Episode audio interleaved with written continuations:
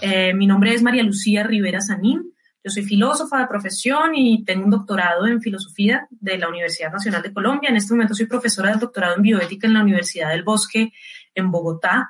Eh, y quiero agradecer la invitación que me extendió el parque para charlar hoy con ustedes sobre uno de los temas difíciles eh, que durante la pandemia, digamos, han, han sido um, se han recrudecido, han sido, han sido preguntas que han adquirido mucha urgencia, que tiene que ver con la noción de autonomía, sus conexiones con la libertad, con la decisión y con la agencia, en condiciones, particularmente en la pandemia, en condiciones en las que parece que todo está fuera de nuestro control. De manera que, pues bueno, empecemos este espacio y espero que esto sea una ocasión para entablar un diálogo uh, interesante, que nos hagamos preguntas, que nos planteemos temas a futuro para pensar. Um, como les decía, entonces yo estudié filosofía y cuando uno estudia filosofía se enfrenta a unas preguntas que usualmente retan las, intuiciones con las que uno viene, digamos, de su vida cotidiana, de las cosas que son importantes, de las cosas que son valiosas, de las cosas que son difíciles. Eh, y usualmente lo que sucede con la filosofía es que nos establece o nos propone unas estructuras conceptuales muy altas, muy, muy sofisticadas, muy complejas, que a veces tienen dificultades para reflejar nuestras uh, realidades cotidianas, las cosas que nos importan en nuestro día a día. Y una de las cosas que me encontré cuando llegué al, terreno de la bioética o al área de la bioética es que la bioética se pregunta muy puntualmente por aquellas cosas que la filosofía a veces nos deja descuidada eh, y que aunque está emparentada con la filosofía y aunque usa conceptos muy, muy relacionados con ella, eh, nos permite mirar muy puntualmente los problemas. Y uno de los conceptos centrales de los dos, de los dos, de estas dos áreas de estudio en las que yo estoy, como de estos lugares de pensamiento y denunciación, es la noción de autonomía, que es una palabra que tiene una larga trayectoria, una larga historia y un gran recorrido, digamos, conceptual en términos filosóficos y que ha significado distintas cosas a lo largo de la historia. Es un término que está incluido en nuestros textos jurídicos, es un texto que está incluido en nuestras consideraciones éticas, es un término que tiene mucho que ver con lo que consideramos que somos los seres humanos y no solamente descriptivamente, sino que también tiene que ver con lo que en términos éticos o normativos uh, queremos poder ser los seres humanos, cómo creemos que deberíamos ser los seres humanos. Y en un sentido muy importante, y hoy espero que podamos hablar un poco de, de eso, tiene que ver con la manera en la que los seres humanos queremos vivir. Entonces, no es, sol, no es, solamente una pregunta por cómo debemos ser, y fíjense que aquí hay como una carga normativa fuerte, sino también una pregunta sobre cómo queremos vivir, cuál es una vida que vale la pena vivir en tanto que seres humanos. Entonces, este término, que como suele suceder con los términos que son muy complejos y que tienen mucha carga teórica, y mucha historia y mucha diversidad, es un término que tiene muchas dificultades también, que nos abre muchas preguntas, que nos representa muchos problemas. De manera que hoy quiero hablar un poco de eso. Eh, mi presentación o la, la, la, introducción a la conversación que quiero plantearles tiene tres partes fundamentalmente.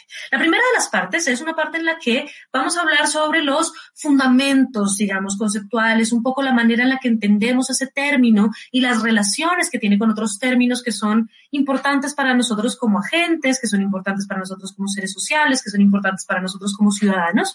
Eh, la conexión de distintos términos nos dice más o menos qué es y qué no es la autonomía, cómo podemos entenderla.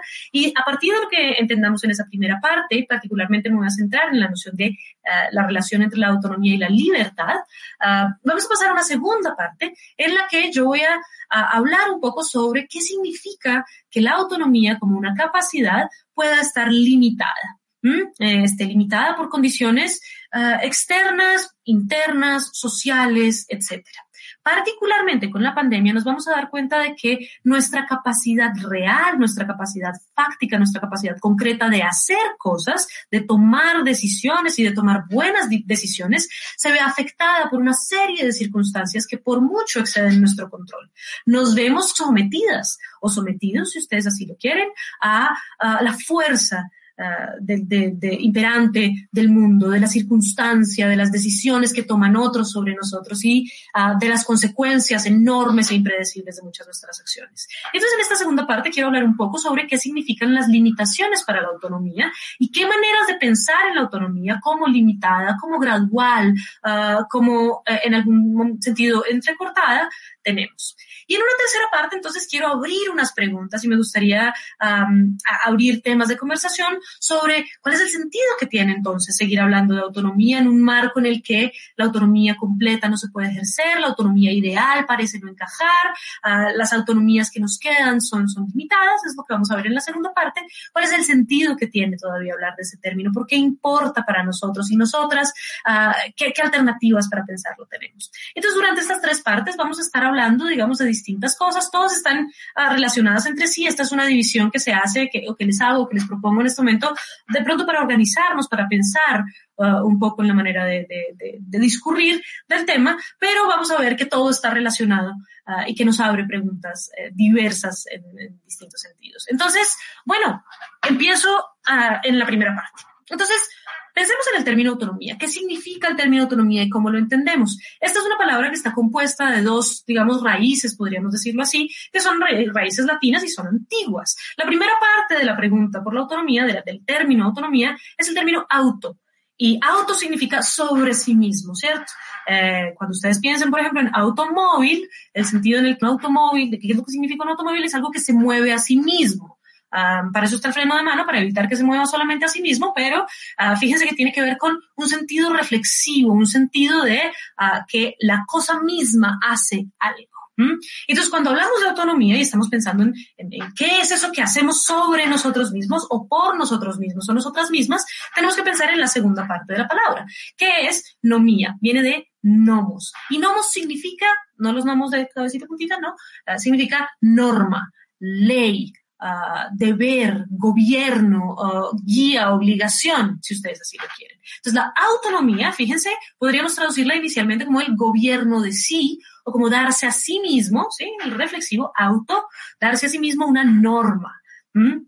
Y eso quiere decir plantearse a sí mismo en una relación, plantearse yo como persona para ser autónoma, entonces me planteo una relación conmigo misma en la cual uh, me pongo unas normas, me pongo unas leyes y por supuesto debo ser capaz de seguirlas, ¿no? Es, es fundamental que uh, para que funcione el concepto, no solamente debo ser legisladora, sino que también tengo que ser uh, la legislada, ¿sí? quien obedece a las normas que se y una de las cosas que es muy interesante sobre este término de autonomía es que la autonomía, entonces, fíjense, tiene una carga uh, importante de uh, relación con la ley, con, con, el gobierno, con la, no con el gobierno estatal que conocemos, pero también ahorita vamos para allá, sino con la noción de gobernarse a sí mismo, darse una ley y obedecer, funcionar consigo mismo como quien uh, obedece algo. Uh, y en ese sentido, entonces, esta noción de autonomía, que es la autonomía personal de la que estamos hablando, sí, la, la capacidad de uno mismo de uh, legislarse, tiene sus correlatos en ámbitos políticos, porque hablamos, por ejemplo, de que las comunidades pueden ser autónomas, es decir, tienen el derecho y la capacidad de legislarse a sí mismas, darse a sí mismas normas, darse a sí mismas códigos de comportamiento, darse a sí mismas um, legislación, ley, Uh, y hay uh, entonces naciones que son autónomas y hay um, instituciones que son autónomas, ¿cierto? Entonces fíjense que tenemos un paralelo en la manera en la que comprendemos que una entidad, algo que es, puede darse a sí mismo una norma. Y nos preguntamos entonces, bueno, ¿qué tipo de entidades son las que pueden darse a sí mismas una norma? Porque no parece que cualquier cosa pueda ser autónoma. ¿Mm? Cuando yo pienso, por ejemplo, en el bolígrafo que tengo en la mano, me pregunto, ¿será que el bolígrafo esta, cosa de plástico que tiene una tinta puede tener autonomía, puede darse a sí mismo una norma, puede darse a sí mismo una ley y puede seguirla. Y una de las cosas que sabemos es que por la naturaleza de la cosa que es, por el tipo de cosa que es, el, uh, el bolígrafo, el esfero, el lapicero no puede ser autónomo. ¿Por qué? Bueno, primero porque carece de ciertas cosas que son esenciales para la autonomía uh, y que tenemos los seres humanos y que por eso los seres humanos podemos hablar de que somos autónomos. La primera de ellas es lo que nosotros vamos a llamar uh, la libertad. ¿Mm? El bolígrafo, a pesar de que no es preso eh, y no es, um, no está recluido y no tiene uh, grilletes, tampoco es libre en un sentido importante. Y entonces ahí decimos, bueno, si la autonomía requiere la libertad en un sentido importante, y ahorita vamos a ver por qué, ¿Qué es esto de la libertad? ¿No contradice acaso la noción de la libertad la noción de darse una ley, de ser gobernada, de obedecer? Porque, y particularmente cuando uno es más joven, y esto sucede con mucha frecuencia, tenemos una concepción de la libertad en la que la libertad es simplemente como una capacidad de hacer lo que sea, lo que queramos hacer, lo que, lo que nos nazca de la voluntad. Perfectamente libre. Eh, y esto es, entonces, no quiero obedecer a mis papás, no quiero obedecer a mis profesores, no quiero obedecer al Estado, no quiero obedecer las normas porque soy libre. Y la primera cosa que sucede cuando uno estudia filosofía y muchas de las personas que estudiaron filosofía o que estudian filosofía uh, llegan a ella, como llegué yo, en un sentido importante por preguntas como esta, ¿qué es la libertad? ¿Qué significa verdaderamente ser libre? Uh, se encuentran con mucha frecuencia con que esta noción uh, tan del sentido común, tan, tan cotidiana de la libertad, es una noción de libertad que no se sostiene a sí misma, que no logra capturar en realidad lo que significa ser libre. Y ahí entonces hay una pregunta, bueno, pero entonces, si no es hacer cualquier cosa, lo que se me da la gana, todo lo que yo pueda, si no es una libertad irrestricta, ilimitada, completa y radical, ¿qué sentido tiene hablar de libertad? ¿En qué sentido estamos uh, diciendo que somos libres? Y ahí entonces tenemos que preguntarnos, bueno, ¿qué significaría o qué se requiere para poder hablar de libertad? Y podemos volver entonces al ejemplo del esfero. ¿Por qué decimos que el bolígrafo no es libre? ¿Mm? ¿Cuáles son sus limitaciones? ¿Qué es lo que impide que funcione con libertad? Y una de las cosas que sucede es, bueno, decimos, el esfero no tiene voluntad, no tiene una estructura motivacional, psicológica, racional de ningún tipo, o bueno, pues no sabemos, pero Toy Story nos da para pensar que de pronto el esfero no, de pronto los relojes, pues no sé. Uh, pero una de las cosas que sabemos es que el, el esfero es apenas un objeto físico, que no tiene ninguna cualidad distinta de lo que es descriptible meramente por la física, por las leyes de la física. Y en la medida en la que es apenas un objeto, es decir, en la medida en la que tiene masa y tiene volumen y tiene superficie, tiene unas propiedades que son descriptibles según leyes universales y generales que no pueden ser de otra manera. Bueno, que las leyes pueden ser de otra manera, pero que su comportamiento está descrito por ellas según la necesidad. ¿Eso qué quiere decir? Que las características ontológicas, es decir, de lo que es el esfero, determinan necesariamente su comportamiento. Dado que está hecho de plástico, si yo lo acerco a una fuente de calor como un bombillo durante un largo tiempo, el plástico tiene unas propiedades particulares físicas que hace que la exposición al calor uh, lo, lo, lo, dilaten y lo ablanden. Entonces decimos, si el, el esfero se calienta, el esfero se derrite. Si el esfero lo soltamos, si yo no estoy aplicando una fuerza para evitar que caiga, el esfero va a caer. Y lo va a hacer una y otra y otra y otra vez, todas las veces posibles, porque las leyes que lo gobiernan, es decir, las leyes que gobiernan su comportamiento, que nos describen cómo funciona, son leyes naturales, necesarias, universales, absolutas. Bueno, voy a poner esto entre comillas, porque evidentemente la ciencia es mucho más complicada que esto. Esto es una idealización Um, digamos, de cómo funciona la, la, ciencia contemporánea, porque sabemos, por ejemplo, que en los marcos de relatividad, la, gravedad, eh, la relatividad espacial nos muestra que pues las normas, uh, las leyes newtonianas funcionan en un marco de referencia particular, pero pues no vamos a hablar entonces ahorita de cuántica del esfero, eso es tema de otra conversación. Entonces nos preguntamos si acaso nosotros los seres humanos que creemos o que tenemos la impresión de que podemos ser autónomos porque somos libres, no somos como el esfero. Es decir, no, no, no estamos sometidos obligatoriamente y por necesidad a las leyes universales como lo está el esfero. Y una de las cosas que sucede es que tenemos que responder en un sentido sí. ¿Por qué?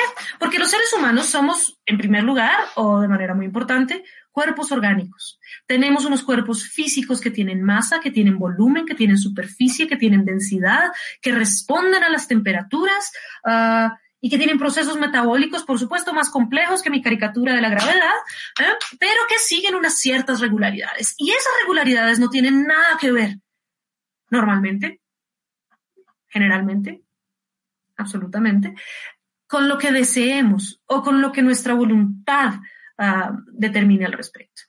Fíjense que es, es como si yo decidiera, fíjense que yo no puedo decidir voluntariamente, no puedo decidir parar mi corazón. No puedo. Mi corazón funciona al margen, afortunadamente, al margen de mi voluntad. Es un proceso autónomo diferente que está sometido a unas reglas más parecidas a las reglas del esfero que a las reglas de mi voluntad, que a la autonomía de mi voluntad es en sí mismo un sistema autónomo, se da a sí mismo una regla, pero no tiene que ver con mi voluntad. Y entonces nos preguntamos si acaso como el latido de mi corazón, todos los procesos biológicos a los que estamos sometidos son procesos que ah, son autónomos por sí mismos, pero como que exceden lo que nosotros llamaríamos nuestra libertad. Y hay un sentido en el que lo son. Nuestro cuerpo no se comporta como una entidad perfectamente libre porque no puede hacer más que las cosas que puede hacer uh, físicamente, las que está determinado para hacer en tanto que cuerpo físico.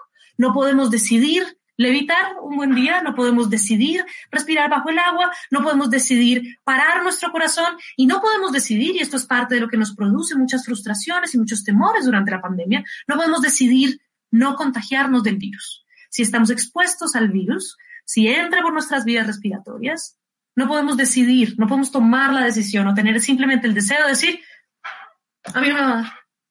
¿Por qué?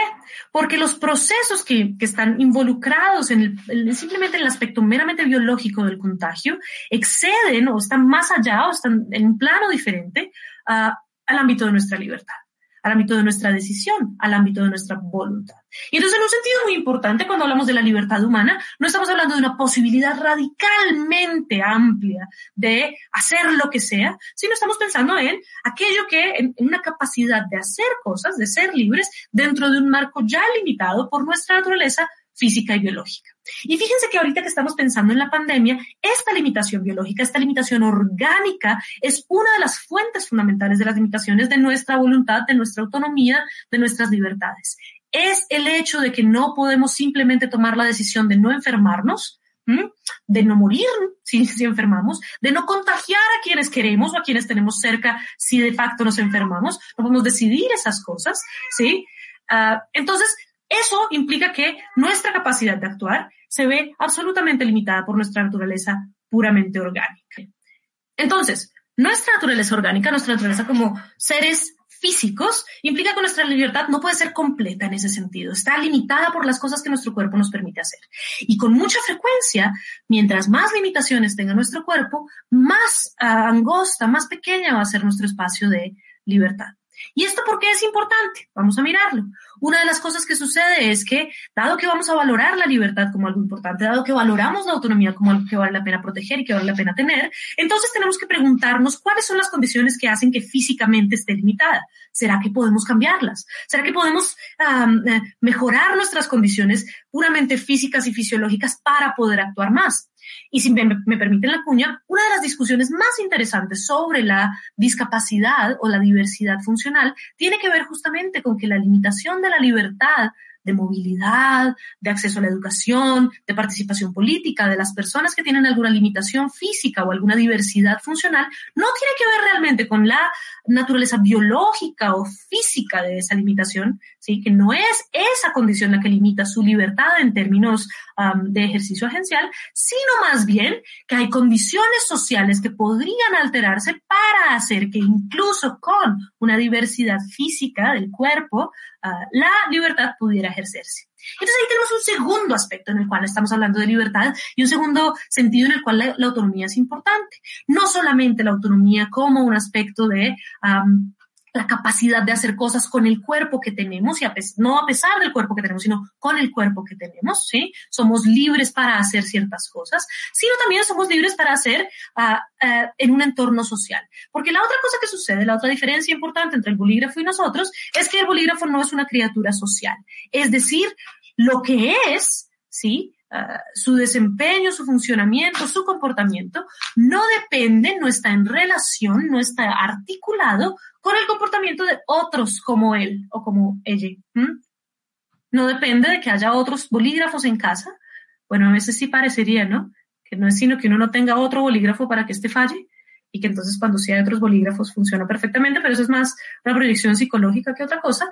Pero el bolígrafo entonces no es una criatura social, como si somos criaturas sociales los seres humanos. Entonces, otra de las limitaciones que tenemos a la libertad, otros sentidos en los que hablamos de la libertad, de la misma manera en que nuestro cuerpo físico le pone una cota, le pone, digamos, una determinación al ejercicio completo de nuestra libertad, nuestra naturaleza social también lo hace.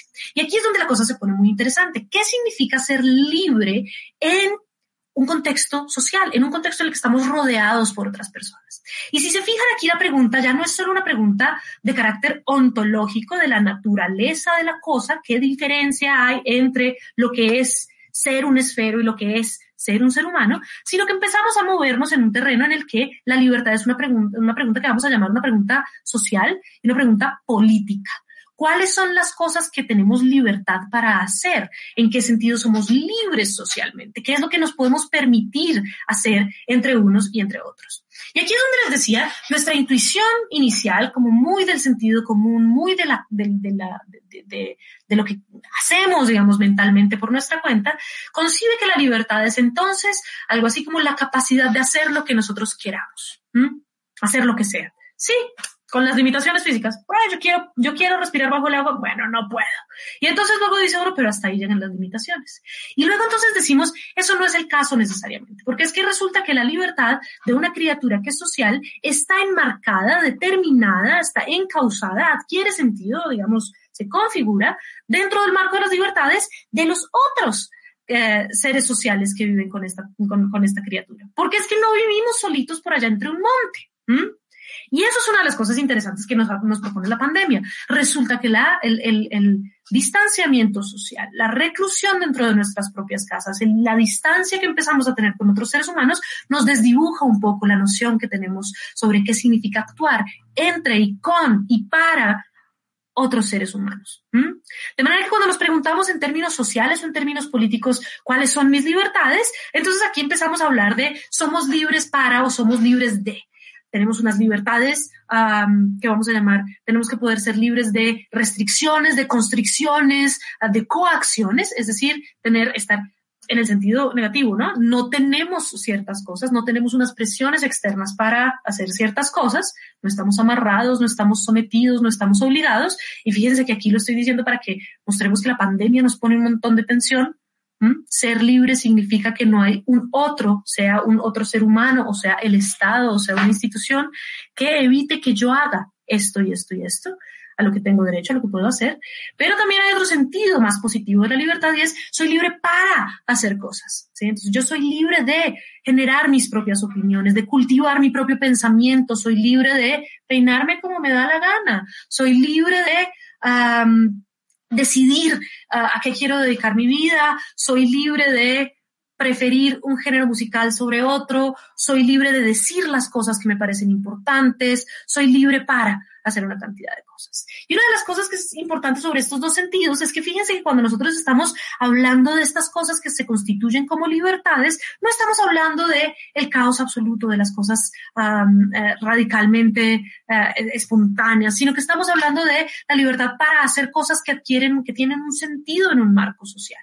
Entonces alguien diría, bueno, listo, pero entonces si la libertad es, por ejemplo, poder hacer a mí, poder hacer conmigo y de mí lo que yo quiera, poder peinarme como quiero, oír la música que yo quiero, estudiar las cosas que yo quiero, eh, meterme con la gente que yo quiero, eh, casarme con la gente que yo quiero. Entonces, ¿qué es esto de la autonomía? ¿Cómo así que me toca darme una ley? A mí no me gustan las leyes, yo soy libre, soy espontánea, eh, soy, soy ah, todo el tiempo cambiante. Una de las cosas que sucede cuando nosotros pensamos en esta noción de libertad, así tan espontánea y tan autónoma, es que tenemos que preguntarnos hacia dónde van las decisiones que tomamos. Y entonces uno dice, sí, preguntémonos por qué entonces. Si eres libre de peinarte como quieres, si eres libre de oír la música que quieres, ¿por qué elegiste eso y no otra cosa?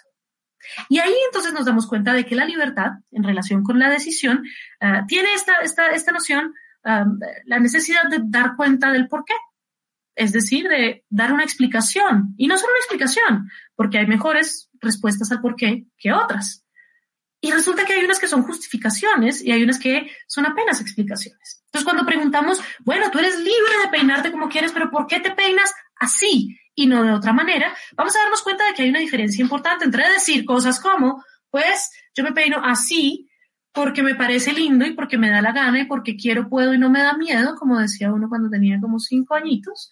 Eh, y otra cosa es decir, no, yo me peino así porque considero que la, una de las maneras de expresar ah, la importancia de la deconstrucción del género como en un entorno político y educativo pasa por la presentación personal y por el hecho de representar referentes diferentes y diversos sobre la feminidad académica.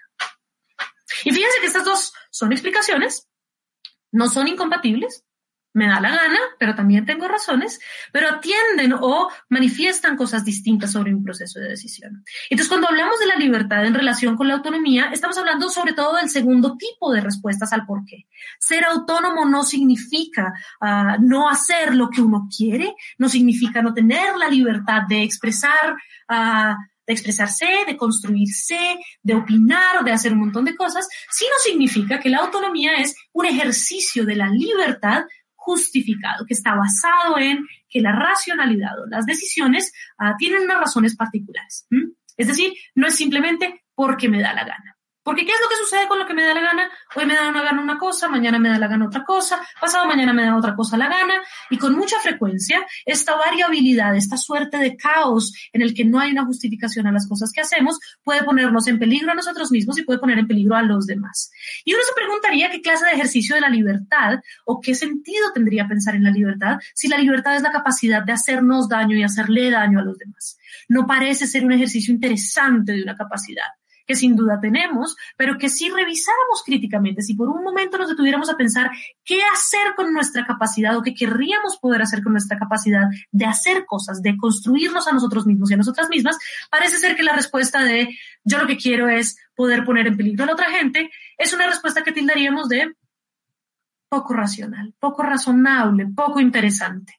En un sentido importante, diríamos que es una respuesta poco autónoma. ¿Por qué? Porque no pasa por el proceso reflexivo que implican las decisiones autónomas.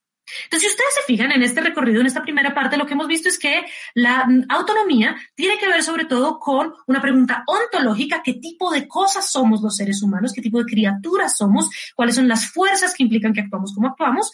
Eh, y ahí hemos respondido que somos unas criaturas que valoran la libertad, ¿Mm? Es decir, nos parece importante ser libres. ¿Por qué? Porque tomamos decisiones. Eso sucede. Puede que sea una ficción. Ahorita hablamos un poco de eso. Puede ser una ficción, pero lo hacemos. Pero somos criaturas que están limitadas por su naturaleza orgánica. Es decir, hay muchas cosas sobre las cuales no podemos tomar decisiones y que están también limitadas por el hecho de que viven entre otras criaturas iguales a ellas o similares a ellas. Y que estas otras criaturas con las que convivimos son, y fíjense cómo nosotros, en términos biológicos y psicológicos y morales, son vulnerables una de las grandes cosas que nos ha mostrado la pandemia es que con mucha frecuencia la toma de decisiones, la manera en la que tenemos que proceder uh, o pensar en nuestra propia vida, tiene que pasar necesariamente por la consideración de la vulnerabilidad de los demás. Porque a veces pensamos, bueno, no, a mí me va a dar el virus, yo estoy joven, yo hago ejercicio, pues una gripita, no pasa nada. Eh, cosa que no es del todo cierta porque parte de lo que sucede con el virus es que sus manifestaciones eh, severas no dependen necesariamente, no están simplemente restringidas a, una fracción de la población eh, adulta mayor, sino que pueden dar a, todo el mundo y pueden ser muy diversas, sino que fíjense que la preocupación mayor es o, debería ser, o tiene que, o pasa necesariamente por el hecho de que puede ser que a mí no me dé muy gravemente el virus, pero yo debo contemplar que viviendo en una sociedad en la que hay otros y otras que son más vulnerables que yo, porque son mayores, porque tienen comorbilidades, porque padecen de otras enfermedades que pueden agravarse tremendamente si les da el virus, porque están en condiciones en las cuales, eh, por ejemplo, perder días de trabajo o perder oportunidades laborales puede tener unas consecuencias muy terribles. Eh, entonces digo, la decisión allí de contagiarme, la libertad absoluta, no puede ser simplemente entendida. Fíjense, en un marco social en el que se contemplan las vulnerabilidades de los demás, la autonomía no parece ser simplemente hacer lo que me da la gana, así sin más. ¿Por qué? Porque lo que me da la gana pone en riesgo a el resto de las personas. Entonces, nos damos cuenta de que en este marco de limitación nos preguntamos entonces, ¿la autonomía qué es? es entonces una capacidad para tomar decisiones sobre sí mismo y tomar unas decisiones sobre cómo actuar que deben contemplar necesariamente el hecho de que somos unos cuerpos vulnerables que viven entre otros seres que son vulnerables. Y una decisión autónoma entonces está caracterizada por ser una decisión que pasa por el marco de la reflexión. Y decimos, fantástico. Si esta es la idea, entonces ser autónomos es importante porque ser autónomos nos da una noción de nosotros mismos como agentes, nos dice, ah, muy bien, yo sé que si yo quiero ser este tipo de persona, si yo quiero ser una buena persona, una buena ciudadana, una buena hermana, una buena amiga, uh, una buena madre felina, incluso, entonces hay ciertas decisiones que son mejores que otras. Hay mejores maneras de tomar decisiones que otras y la racionalidad y la reflexión y la interacción y el diálogo, por ejemplo, me ayudan a llegar a esas, a, a esas decisiones. Y entonces la autonomía se configura como una cosa que nos ayuda a vivir mejor, no simplemente como un punto de llegada, aspiramos a ser autónomos porque ser autónomos es muy importante, sino porque la autonomía nos permite tomar decisiones que nos quedan pie para vivir mejor, vivir mejores vidas, vivir vidas en las que uh, promovemos nuestras propias capacidades y promovemos las capacidades de los demás, somos atentos a la justicia, somos atentos a la valentía, somos atentos a una cantidad de cosas. Y decimos, eso es fantástico. Y luego nos damos cuenta de que la otra condición de la autonomía, que no solamente la libertad, es decir, la capacidad, digamos, ontológica eh, por nuestra naturaleza de tomar decisiones y tomar buenas decisiones, requiere también otra cosa. Y es la segunda parte de la que vamos a hablar. Y es que para poder tomar decisiones autónomas necesitamos que el mundo o las circunstancias, si ustedes así lo quieren, nos permita tomar eh, esas decisiones. Es decir, que si tenemos que elegir entre dos opciones, sea de facto posible elegir entre dos opciones. Si vamos al corrientazo y nos preguntan si queremos jugo de lulo o queremos jugo de mora o queremos un jugo de tomate de árbol, tengamos de hecho una elección y podamos decir, bueno, no importa qué tan difícil sea esta elección, yo prefiero el jugo de mora, me parece más maravilloso, más dulce, más bello, las moras están en temporada, son locales, son orgánicas, no sé, ¿sí? Podemos dar razones, pero debe ser posible tomar eh, la decisión, es decir, tener posibilidades alternativas poder escoger entre una cosa y otra cosa.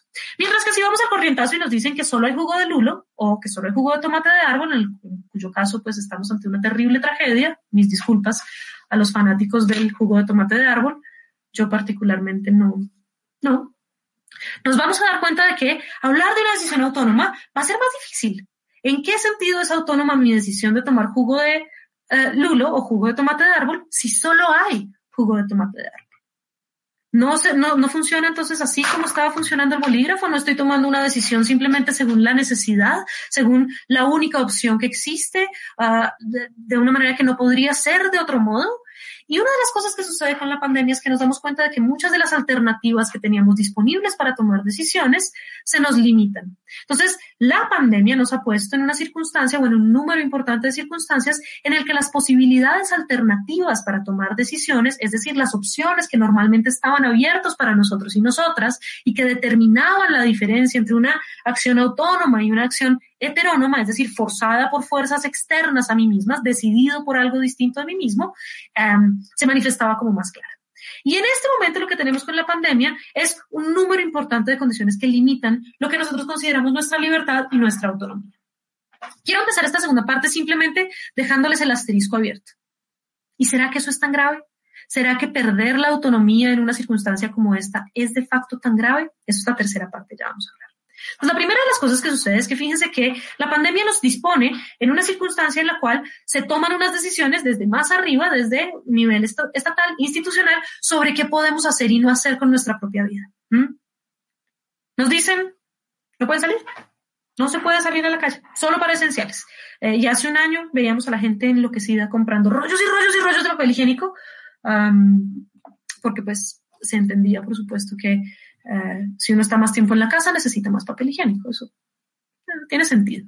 Pero entonces una de las cosas que sucede es que nosotros decíamos, bueno, pero mucho de lo que hacía yo autónomamente, mucho de lo que me configura a mí como persona, como carácter, dependía de que yo pudiera tomar la decisión de uh, cuándo salir, con quién salir, a qué salir, qué hacer con mi tiempo libre, estar en el parque o estar en la biblioteca o, o, o, o, o salir a tomarme un café con alguien, comerme un helado en algún lado. Y resulta que ahora desde afuera, fíjense, desde el Estado nos dicen, esa libertad que usted tenía ya no la puede ejercer. Y podríamos decir inmediatamente, se nos acabó la autonomía. Aquí ya no hay autonomía. Yo funciono simplemente uh, como alguien que se obedece la ley de la necesidad porque el Estado obliga y esta es la ley. Y podríamos decir, esa es una perspectiva que, ya vamos a averiguar, eh, anula completamente la autonomía. No hay autonomía donde hay una ley externa que te dice qué hacer. Y dice, bien, ok. No se puede ir a los colegios durante un año, ok. No hay autonomía aquí. No se puede salir a la calle. No hay autonomía aquí. Hay que usar eh, la mascarilla. No hay autonomía. Mm, no, pues no, yo no puedo decidir no hacerlo. Hay que vacunarse. Bueno, y decimos, parece ser que muchas de las cosas que considerábamos nuestras libertades y que consideramos muy importantes se nos van restringiendo, se nos van restringiendo, se nos van restringiendo, se nos van restringiendo. Y decimos, ahorita estamos entonces con la pandemia completamente delimitados.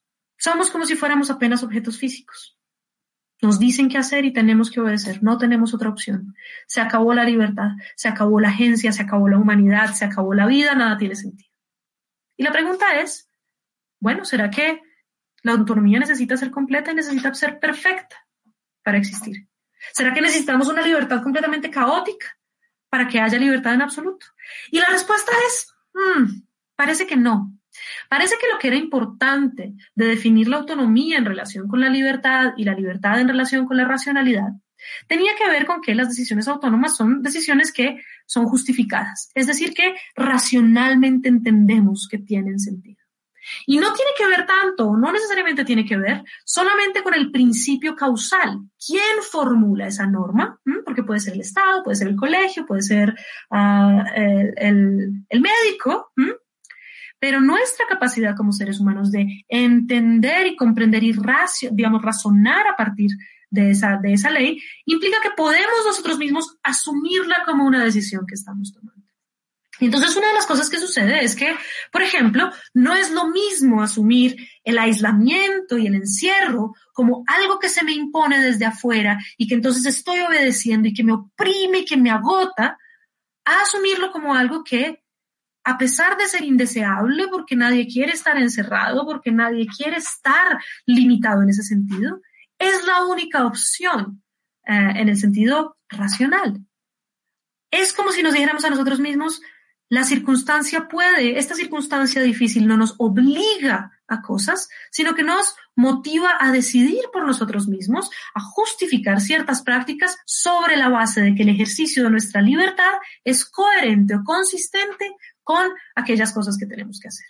Entonces pónganse a pensar un poco en que, pues, por ejemplo, nosotros podemos decir, sí, eh, yo estoy en casa, em, encerrada, limitada, sin ver a mis amigos, sin ver a mis familiares, sin ver a mis estudiantes eh, durante varios meses. Y al principio se siente opresivo emocionalmente y, en términos psicológicos hay una enorme frustración por no poder salir. Pero luego entonces digo, bueno, ¿qué tipo de ejercicio de libertad o qué tipo de noción de mí misma tendría yo sintiendo que hacer lo que es necesario hacer y lo que es importante hacer para cuidar a aquellos que son más vulnerables es una carga o es un peso. Y aquí es donde entonces vemos que incluso en ausencia de, de, posibilidades alternativas, una de las cosas que sucede es que la manera en la que tomamos decisiones, la manera en la que asumimos esas decisiones o las entendemos, el proceso reflexivo que nos lleva a preguntarnos por qué hacemos las cosas que hacemos, nos permite pensar en un espacio de autonomía o de agencia, si ustedes así lo quieren, de participación activa en aquellas cosas que parecen solamente desde fuera, que le da sentido a nuestra experiencia, que nos habla sobre nosotros mismos y sobre lo que es importante. Entonces, una de las cosas que sucede es que uno dice, claro, a veces resulta importante saber que esta dificultad que estamos pasando se justifica o vale la pena o tiene sentido porque estamos cuidando a quienes son más vulnerables porque estamos buscando darle tiempo a quienes eh, son mayores o tienen una comorbilidad o tienen una enfermedad o están pasando por enormes dificultades para que las circunstancias sociales, institucionales y epidemiológicas se modifiquen para que estén cuidados. Y sobre la base de esa creencia, entonces empiezan a pensar, bueno, si yo soy partícipe activa, si yo estoy de acuerdo racionalmente, si yo evaluativamente considero que está bien hacer esto, de pronto no se siente ya como una carga, de pronto no se siente simplemente como una opresión. De pronto encuentro un poco de autonomía y encuentro un poco de libertad en aquel espacio me parecía tan reducido y tan opresivo y tan limitado de las condiciones de no tener posibilidades alternativas. Y esto sucede no solamente con la pandemia, porque fíjense que habíamos dicho que los limitantes de nuestra gran libertad eran unos limitantes que tenían que ver ah, con las condiciones políticas, las decisiones que toma el Estado y nosotros como ciudadanos debemos obedecer, y con las condiciones sociales, que es de lo que estoy hablando en este momento, y es nuestra, nuestra libertad está limitada por la consideración de la vulnerabilidad ajena, y eso no es un déficit de nuestra libertad. Al contrario, parece ser un ejercicio más legítimo y más profundo de nuestra libertad, actuar pensando en... Uh, cuidar la vulnerabilidad propia, la vulnerabilidad ajena, que actuar al margen de ello. Parece un ejercicio menos libre, menos autónomo, menos de agencia, actuar sin pensar en los demás, uh, en las consecuencias posibles, que hacerlo. que, que, pensar en, cómo como seres sociales nos estructuramos y estamos entramados y relacionalmente los construimos. Y luego entonces pensamos en, bueno, ¿qué tipo de autonomía tengo yo cuando la, limitación es ya no, no política, no social, sino orgánica. ¿Qué pasa entonces? ¿Qué autonomía tengo yo si me enfermo? ¿Dónde queda ahí el espacio de autonomía?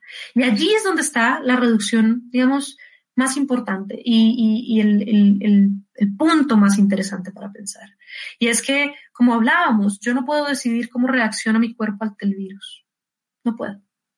Yo no puedo decidir, y esto se los decía hace un poco, yo no puedo decidir, por ejemplo, que mi corazón uh, lata a un ritmo uniforme mientras hago ejercicio, mientras troto. No, él, él, se acelera. Y yo puedo decirle, no, no, no, pero él funciona de esta manera. Lo que sí puedo hacer es tratar de tener acciones para que yo no pierda ese espacio de autonomía sobre mi propio cuerpo. Entonces, si bien yo no puedo controlar lo que sucede con mi cuerpo si me contagio, hay ciertas cosas que puedo hacer para evitar contagiarme.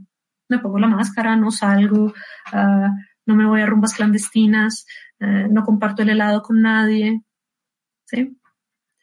Pero si me enfermo eh, y si, me, eh, si, el, si el virus de facto entonces llega a mi cuerpo, parece ser que en ese momento mi vulnerabilidad, mi falta de autonomía, mi imposibilidad de controlar mis circunstancias, me pone entonces en mano de esos otros y esas otras con quien constituimos una unidad social. Yo dependo entonces de los médicos y las enfermeras y los enfermeros y las médicas y de las terapeutas y de los terapeutas y de los paramédicos y etcétera, y de mi madre y de mi padre y de mis hermanos y etcétera, etcétera. Y en esa dependencia nosotros podríamos pensar, bueno, ser autónomo es radicalmente lo contrario de ser dependiente. La pérdida absoluta de autonomía es la dependencia. Y resulta que decimos, no. ¿Por qué?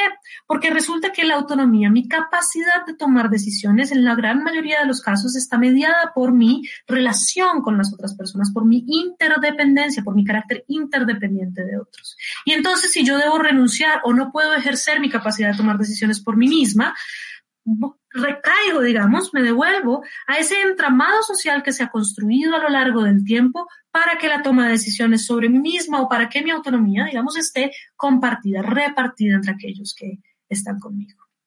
Y entonces fíjense que aquí uh, tenemos la idea de que esta autonomía perfecta, esta capacidad uh, radical, digamos, de, o, muy importante de tomar decisiones, de tener el control, de asumir, digamos, la dirección de nuestra propia vida, uh, queda entonces aquí um, limitada. Y la tercera parte, ya digamos, para, para, para, empezar a concluir, para proponer las preguntas, tiene que ver con que nos damos cuenta de que no solamente en circunstancias cotidianas, concretas, sino que en el escenario de la pandemia, esta cosa que resultaba importante para nosotros, para saber quiénes somos, para definirnos como ciudadanos y ciudadanas, para saber cómo queremos vivir nuestras vidas, está fuertemente limitada. ¿Mm?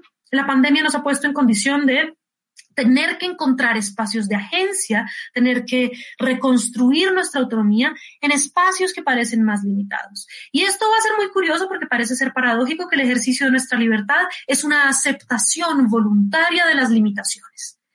Y lo que diríamos entonces es, sí, parece ser que en muchos sentidos ser autónomos en este marco de limitación es renunciar a un montón de libertades, renunciar a un montón de autonomías. Y alguien me diría a mí, bueno, pero entonces, al final del día, esto de la autonomía y la libertad es, una paradoja, una contradicción sin salida. ¿Cuál es el sentido entonces de seguir pensándonos como autónomos? ¿Para qué nos sirve la autonomía? ¿Mm? Si esto, si, si, lo que deriva es que igual nos vamos a tener que hacer lo que nos dicen que estamos haciendo, ¿qué diferencia hace si lo aceptamos o no lo aceptamos? Y ahí entonces hay ciertas cosas que a mí me interesa que nos preguntemos. Entonces, la primera de esas es, eh, Pensemos un poco en cómo para nosotros mismos la noción de que las cosas que hacemos son nuestras, que somos agentes de las cosas que hacemos, es algo que está cargado de valor, es algo que está cargado de sentido. ¿Por qué? Porque nos atemoriza en general o, nos, produce ansiedad pensar que funcionamos simplemente como el bolígrafo o como el gatito que veían ustedes anteriormente. ¿Mm? Que respondemos simplemente a unos impulsos naturales y que todo está, digamos que la ficción, que es una ficción que tomamos decisiones, que es una ficción que somos partícipes de nuestra vida, que da lo mismo finalmente. Eh, y esto es una pregunta que es muy interesante porque yo algunas veces en clase también les digo, bueno, uh, dice el silogismo aristotélico, ¿no? Todos los seres humanos somos mortales, todos vamos a morir algún día. ¿Por qué nos importa cómo? ¿Por qué nos importa cómo vivir? Si es verdad que todos nos vamos a morir, y eso es cierto, es innegable, ¿por qué nos importa cómo vivir? Y una de las cosas que sucede es que independientemente de si causalmente tenemos control sobre el mundo, ¿no? nos importa la manera en la que vivimos, la manera en la que nos constituimos. Y esto no es simplemente un asunto de cómo actuamos, sino de cómo entendemos nuestras acciones y cómo nos entendemos a nosotros mismos. Entonces, la discusión sobre la autonomía, incluso en condiciones de absoluta limitación, es importante o por lo menos creo yo, pues esta es la conversación que les quiero proponer, porque nos hace sentir que no estamos simplemente como montados en un bus sin control de vida, que la vida nos pasa por encima, que es indiferente si soy yo, soy cualquier otro, que las cosas que me pasan a mí no me están pasando de hecho a mí. Entonces, esa noción de la importancia de la autonomía es relevante porque en nuestro proceso continuo de construirnos a nosotros mismos como agentes, las experiencias que tenemos y las dificultades que enfrentamos y las limitaciones de la autonomía que tenemos hacen parte de aquello que nos hace o que nos permite saber quiénes somos y qué queremos hacer de nosotros mismos. La segunda razón por la cual uno diría, pues que seguir pensando en la autonomía en la pandemia es importante, es porque recuerden siempre lo que les decía, la autonomía no tiene solamente que ver con formularse una ley, una ley arbitraria cualquiera y seguirla, eh, porque uno podría ponerse la ley, eh, yo voy a desayunar alcacelser con banano todos los días, y eso podría ser una ley, pero sería una pésima ley, eh, pues le haría, le haría uno mucho daño sin duda, sino que es formular darse a sí mismo una norma o conducirse a sí mismo de acuerdo con aquellas cosas que están justificadas. Y eso significa, fíjense, disponerse o prepararse para una vida entera de reflexionar sobre las razones por las cuales uno hace las cosas. Y reflexionar sobre las razones por las cuales uno hace las cosas implica todo el tiempo estar pensando que lo que uno está haciendo puede ser mejor que otra cosa, es mejor que otra cosa, va a ser mejor que otra cosa, es más conveniente, es más adecuado, tran, tran, y pulir durante toda su vida esa capacidad reflexiva.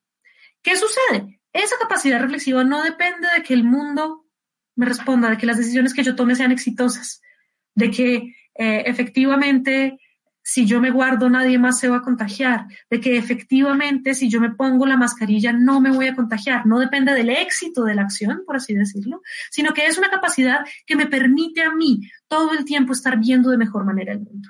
¿Y eso para qué me sirve? Bueno, me sirve para vivir mejor. ¿Por qué? Y esta es una convicción que creo que tenemos quienes estudiamos filosofía.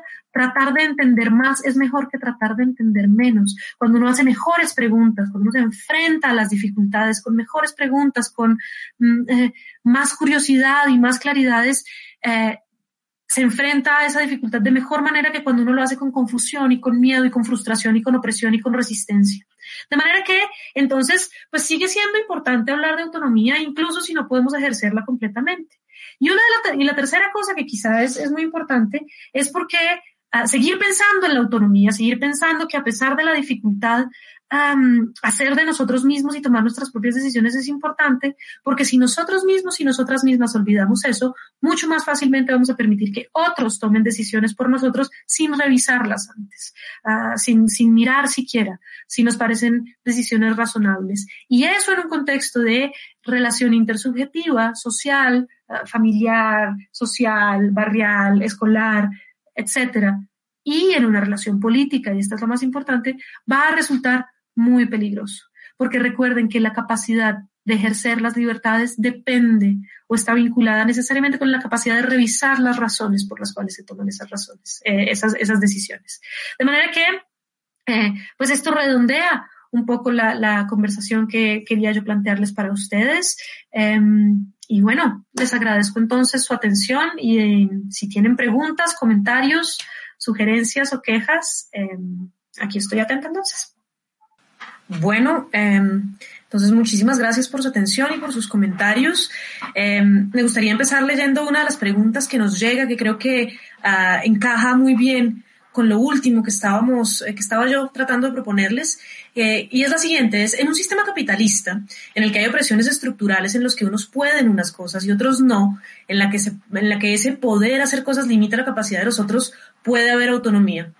Absolutamente esencial cada vez que uno habla de autonomía y de libertad, enmarcarla en un contexto en el cual em, estamos pensando en el mundo no solamente eh, situado espacio-temporalmente, sino situado políticamente y, e históricamente. ¿Qué significa esto? Creo que la pregunta resalta muy adecuadamente la idea de que los seres humanos no solamente vivimos en relaciones comunitarias, sociales, intersubjetivas, basadas en el afecto y en la confianza, sino también basadas muy importantemente en relaciones de poder que tienden a ser asimétricas y tienden a especificar desigualdades.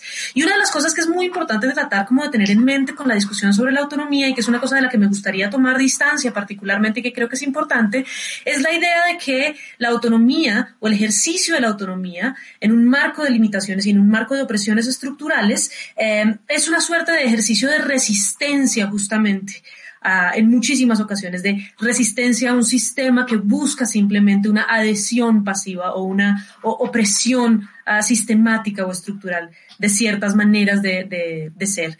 Y mm, una de las cosas que sucede, por ejemplo, con las opresiones por clase social, por raza, por género, por orientación sexual, por edad, por discapacidad, etcétera, etcétera, es que sitúan a las personas en lugares sociales en los cuales su capacidad de tomar decisiones está limitada, no por falta de propia voluntad, y esta es la trampa que, por ejemplo, podría llamar la trampa neoliberal, la idea de que los seres humanos somos cada uno individualmente capaces de hacernos a nosotros mismos, y como hablábamos hace un poco, eh, el hecho de que seres sociales implica que la limitación de nuestra capacidad de desear hacer con nosotros mismos lo que sea está determinada socialmente. Entonces, en estos lugares de opresión, y son de opresión justamente porque restringen la agencia, eh, lo que decimos es, cuando se detecta, hablar de autonomía es mm, hablar de no solamente la capacidad, por ejemplo, de ejercer una suerte de resistencia activa, de participación activa, de este cuestionamiento crítico del que hablábamos, ¿por qué estoy limitada en mi capacidad de tomar decisiones por razones de mi género, mi raza, mi clase social, etcétera, etcétera?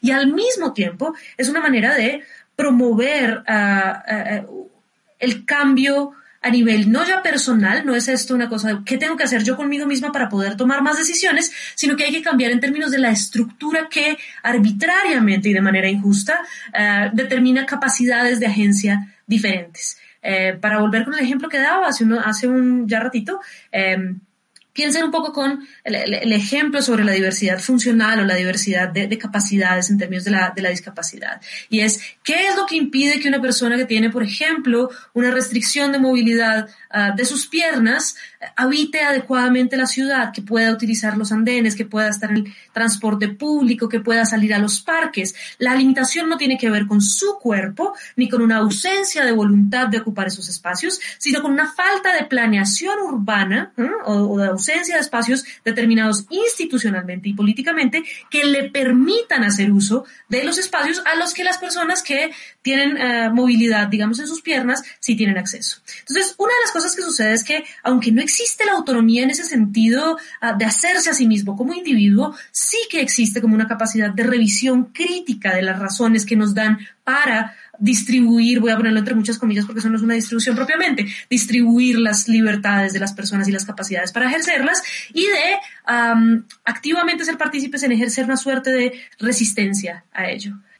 Muy bien. Eh, entonces nos pregunta Natalia Arroyado de Mejía, ¿cómo va la autonomía cuando las opciones son infinitas? Um, las opciones nunca son infinitas. Nunca. La vida humana, uh, a pesar de que está situada en la contingencia, a pesar de que, como dice Hannah Arendt, y eso es muy, muy bello, todo nacimiento, digamos, representa un comienzo radicalmente nuevo, una, una, nueva, una novedad radical, y la acción siempre es una suerte de novedad radical, eh, no es el caso que tengamos uh, opciones infinitas de las cuales escoger. Y fíjate que eso tiene que ver con que eh, las opciones para ser lo que somos, actuar como actuamos, tomar las decisiones que tomamos, están todas enmarcadas en una serie de contextos limitantes, ¿no? Entonces, unos limitantes físicos, unos limitantes uh, semánticos, los llamaríamos las opciones para hacer una opción de decisión legítima, uh, autónoma, racional, uh, tiene que ser una opción que tenga sentido, no, simplemente un caos, una, una, una cosa radicalmente nueva. Entonces, siempre que hablemos de decisión, vamos a tener necesariamente una limitación una delimitación, digámoslo así, una delimitación de opciones alternativas. ¿Por qué? Porque en, en, estricto sentido uno diría que el proceso de deliberación lo que lleva a la toma de la decisión es que teniendo un deseo o un propósito o un objetivo, decidir consiste en seleccionar los medios que sean mejores o, más expeditos, o más correctos, o más placenteros, o más rápidos, ustedes escojan, los criterios son diversos, para conseguir ese fin. Y eso significa que no hay opciones infinitas, sino que hay un conjunto de opciones más amplio o menos amplio según la circunstancia entre el cual ah, se puede elegir. Em, ¿Qué sucedería? Digamos, uno, uno podría hacer el experimento mental. ¿Qué sucedería con la voluntad humana en caso de tener opciones infinitas? Ah, la respuesta, digamos, que viene de la tradición filosófica y que tiene que ver como con el sentido ah, central o el más importante sentido de la autonomía, es que nos, diría que esa voluntad no tendría, la, voluntad humana carecería completamente de estructura y no se podría tomar ninguna decisión.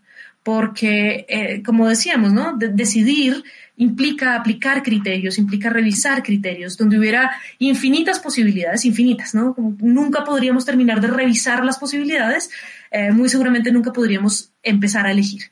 Eh, de manera que, mm, aunque un conjunto amplio de posibilidades es deseable, eh, un conjunto infinito de posibilidades anularía cualquier posibilidad de agencia. Muchísimas gracias entonces. nos dice Elena, hablaste sobre qué hacer alrededor de la autonomía y la libertad de manera individual. ¿Crees que existe una institución o gobierno o movimiento que se plantee esas preguntas a nivel sistémico? Sí.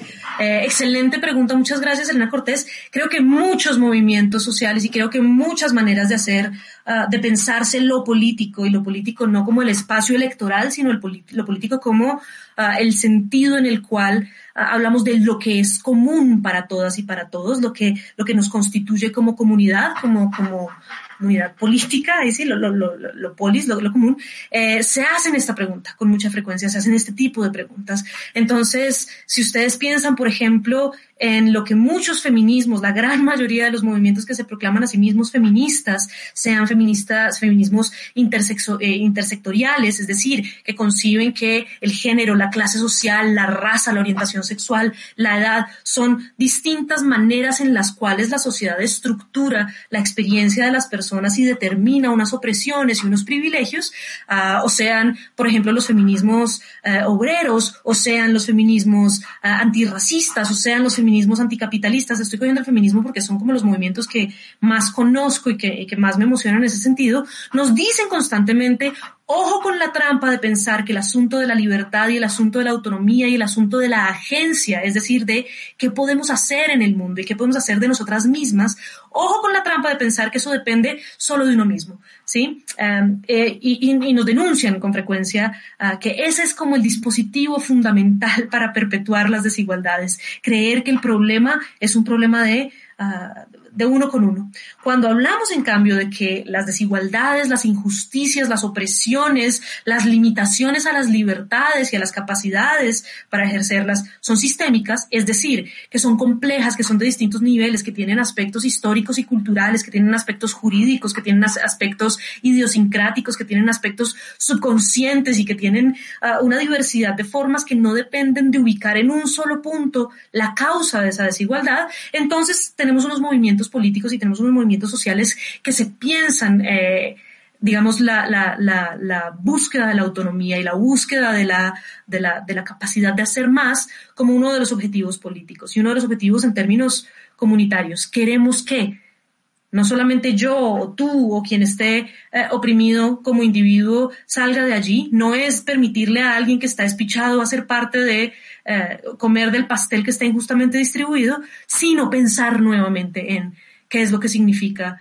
uh, distribuir o qué es lo que es el pastel mismo. Entonces, los feminismos son un ejemplo claro de eso, los movimientos antirracistas son un movimiento claro de eso, los movimientos descoloniales están pensando mucho eso, y los movimientos obreros y los movimientos um, que, que, que, que, se concentran en la clase social y en la distribución, digamos, de los bienes y de las capacidades uh, como una de las cosas fundamentales para, para pensar en el, sistema social. De manera que yo creería que sí, que muchos de los movimientos sociales, la gran mayoría, diría yo, se plantean desde ese, desde ese punto la, la, la discusión.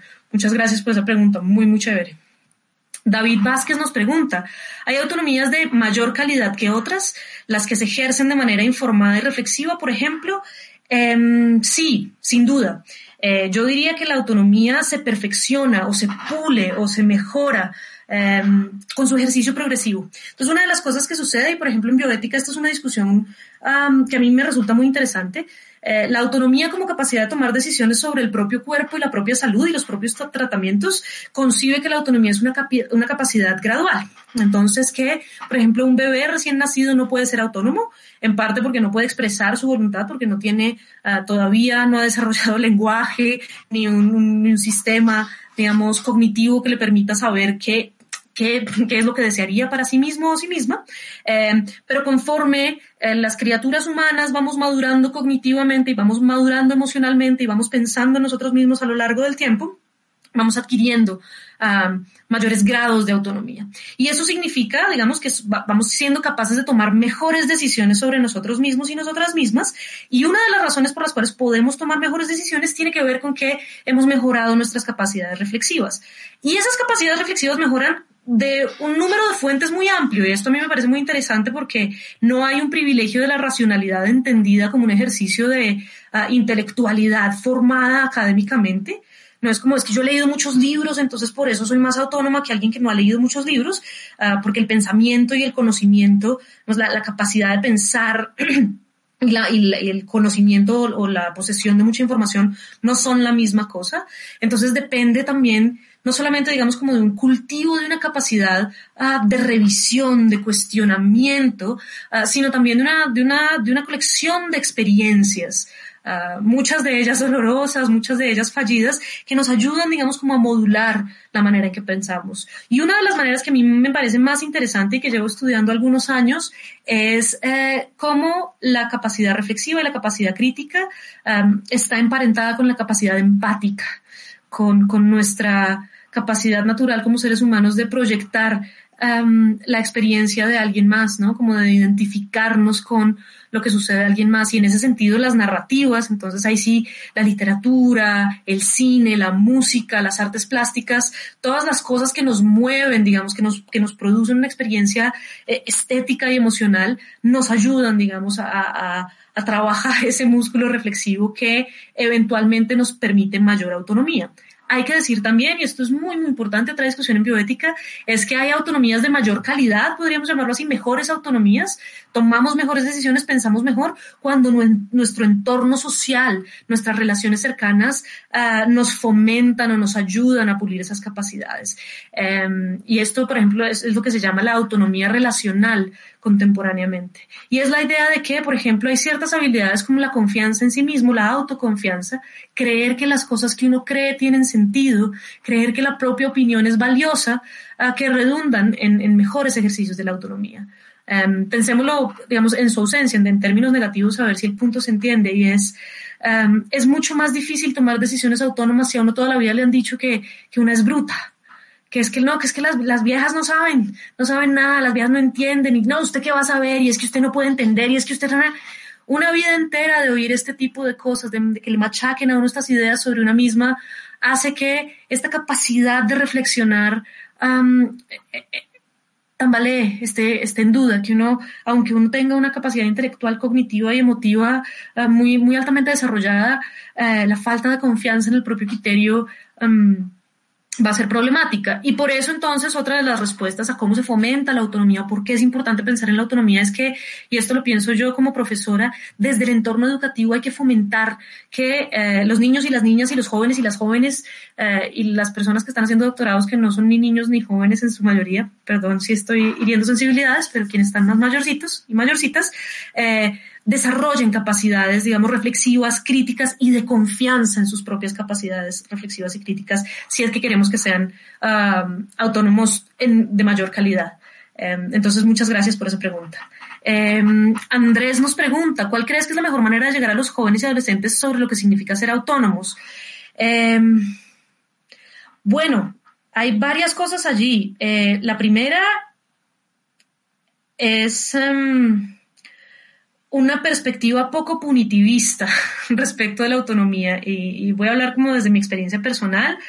Eh, usualmente cuando uno es joven o cuando uno está en, esa etapa de exploración de uno mismo, porque la adolescencia no es sino buscarse a uno mismo entre los referentes que tiene disponibles, sea entre sus pares o con los medios, o con la familia, eh, una de las cosas que sucede es que eh, esa exploración con frecuencia está cargada como de un impulso punitivo por parte de, la gente que está cercana. Em, y entonces es, es una manera de, de limitarle a las personas jóvenes una suerte de experimentación y una suerte de apertura y de curiosidad em, que redunda, creo yo, en una suerte de falsa autonomía, lo que hablábamos hace, un, hace un rato, ¿no? Como una, una libertad caótica, una mera, una mera rebeldía. Yo no voy a hacer nada que me digan que, me, que haga solamente porque me están diciendo que lo haga. Em, y entonces creo que, que, cambiar el enfoque punitivista y el enfoque de la amenaza y el enfoque del castigo y el enfoque de usted se va a arrepentir de eso que está haciendo en este momento es promover más bien em, conversaciones abiertas. Em, creo que una de las cosas más interesantes de ser joven es que uno está eh, muy dispuesto a formular sus propias maneras de pensar. Y con mucha frecuencia lo que uno necesita es que lo escuchen. Mm, que, alguien le pregunte, venga, ¿y por qué tiene esos pelos así parados? ¿Y por qué tiene esos jeans todos rotos? ¿Y por qué está haciendo las cosas que está haciendo? Cuando uno parte de la confianza, cuando uno parte de como de una suerte de confianza de que la gente hace las cosas por razones y que tiene razones para hacerlas, incluso si esas razones son inadecuadas, eh, se abre el espacio para la conversación. Y en ese ejercicio de conversación y en ese ejercicio de búsqueda de razones, creo que se fomenta mejor la autonomía que, que con un ejercicio punitivo y restrictivo. Em, yo pensaría que por ese lado es importante. Y la otra cosa que sería muy interesante también ahí como explorar es ah, explorar las, las, capacidades empáticas, la manera de, de, entender la dependencia, la vulnerabilidad, la, la, necesidad del cuidado y del afecto y de, de, todos tenemos la barriguita blandita, digamos, como em, no como déficits, no como cosas que son negativas, sino como algo que, que debemos cuidar y proteger en los demás, porque creo que estar Creo que, que, la juventud es un momento además muy bello para reconocer en, en otros y en otras em, que esa vulnerabilidad es, es, es una invitación al, al, cuidado y no una invitación al abuso. Eh, y eso me parece que es como una, una, lección bellísima que los jóvenes tienen más, más cerquita que uno que ya está envejecido y duro. Eh, Johan Andrés nos pregunta cómo se enmarca la autonomía en la idea de responsabilidad afectiva. Uf, buenísimo eso.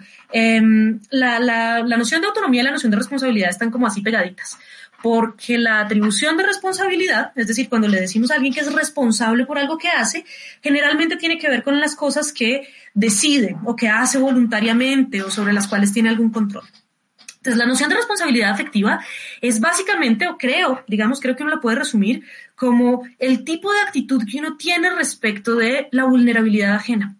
Es reconocer que las acciones que uno toma, que uno decide, que uno hace, que sus propias acciones pueden tener unas consecuencias lesivas, es decir, dañinas uh, sobre las otras personas. Y hacerse responsable efectivamente no significa ah, hacer un ejercicio condescendiente o paternalista de te voy a proteger y te voy a, te voy a evitar eh, por todos los medios que tú sientas cosas, uh, sino significa lo contrario, responder por, es decir, apropiarse de las acciones y saber uh, que tienen unas consecuencias y que pueden ser lesivas y entonces entablar estos espacios, recuerden lo que, lo que hablábamos ahora, entablar los espacios en los cuales la claridad sobre por qué se están haciendo las cosas, qué es lo que se desea, qué es lo que no se desea, em, está abierta. Em, de manera que, sí, un ejercicio de autonomía, pensaría yo, un ejercicio de autonomía en las relaciones interpersonales es una, es la asunción de responsabilidad afectiva, afectiva eh, de, de disponerse a no desentenderse de la vulnerabilidad ajena, no desentenderse de las consecuencias que tienen las acciones que tiene uno. Eso no significa darse látigo, uh, pero significa reconocerse como un alguien que uh, está en una relación con un otro alguien. Y que ambos y ambas pues estamos, somos vulnerables y tenemos la, la como decía ahorita, la barriguita blandita, eh, como llamando al cuidado, más que llamando al, al, al que la barriguita blandita no es un papayazo para el abuso, sino más bien un llamado al cuidado. Eso diría yo. Muchas gracias, Johan, por esa, por esa pregunta. Listo. Em, entonces, eh, creo que por el momento estas son las preguntas que tenemos. Les agradezco a todas y a todos quienes preguntaron em, por sus comentarios. Eh, para mí es, ha sido un gran gusto estar con ustedes esta noche. Les pido disculpas si hablé muy rápido, me suele pasarme. Em, y no siendo más, entonces, que estén bien. Thank you.